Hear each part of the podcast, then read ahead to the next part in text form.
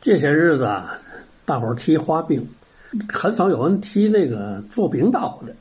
我们永安里有五几年啊，有一个冰刀厂，那个废冰刀嘛的，他们就都养在门口，就是有个筐，我们小时候就捡起来玩儿。我们看不出那个冰刀哪有问题，这院儿太小啊。后来这冰刀厂就迁走了。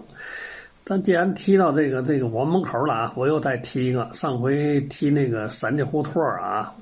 就这王楼大街还有一个戏校了，这个戏校在哪儿呢？在这个服装街跟这个这个王大楼大街的八角。后来那个我们哥们给我打电话，我说这个楼叫嘛来着？我们哥们说的这叫张八大楼啊！哎呦呵，我想起来，对，叫张八大，在蔡桥那一块提张八没有不知道的。这张八大楼，它这个楼啊，那个过道啊，就是那个门洞子挺长。那个门房还特别大，走到头啊，往左边一拐，一个四四方方一个大院子。他这个楼啊是在这个院子里走四周东南角那儿有个楼梯，直接就通在他那个楼顶子上头。他那那个楼顶是平的，就是这些个戏校的这学生们啊，等等等一耍大刀啊，一对打呀，这屋里就耍不开了，他们就开始拿着那家伙上楼了。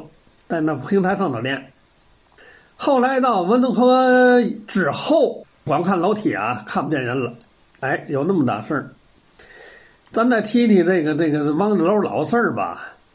我父亲那阵儿还小的时候啊，这王楼大街啊，有那么一个老头老伴儿早就没了。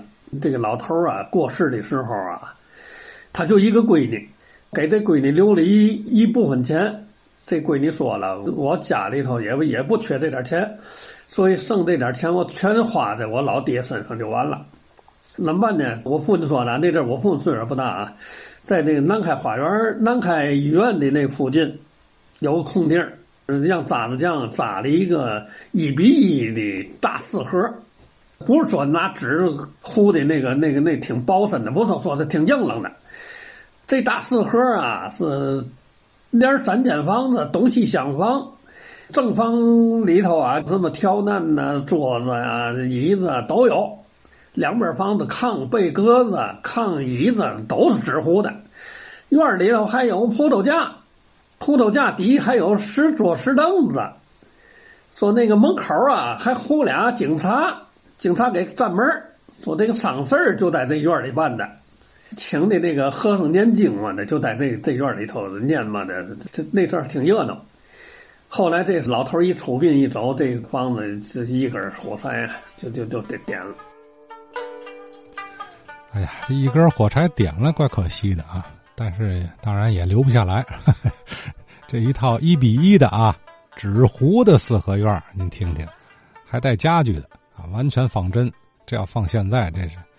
非遗啊，非遗的手艺，就说当时老杂菜匠的这个手艺啊，哎，另外杨先生说了一个大院啊，叫张八大楼啊，这大院子有戏校在里头。哎，我想起来，我记得啊，呃，王家文先生讲到过这院子，说当时这院子里好几个剧团呢，有什么群星北方越剧团也在这儿，还有什么河北梆子剧团啊等等啊，都在这个大院子里头，在一纬路南侧。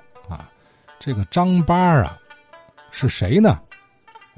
反正听起来也了不得啊！咱看看有没有老先生能给说说啊？张八，张八大院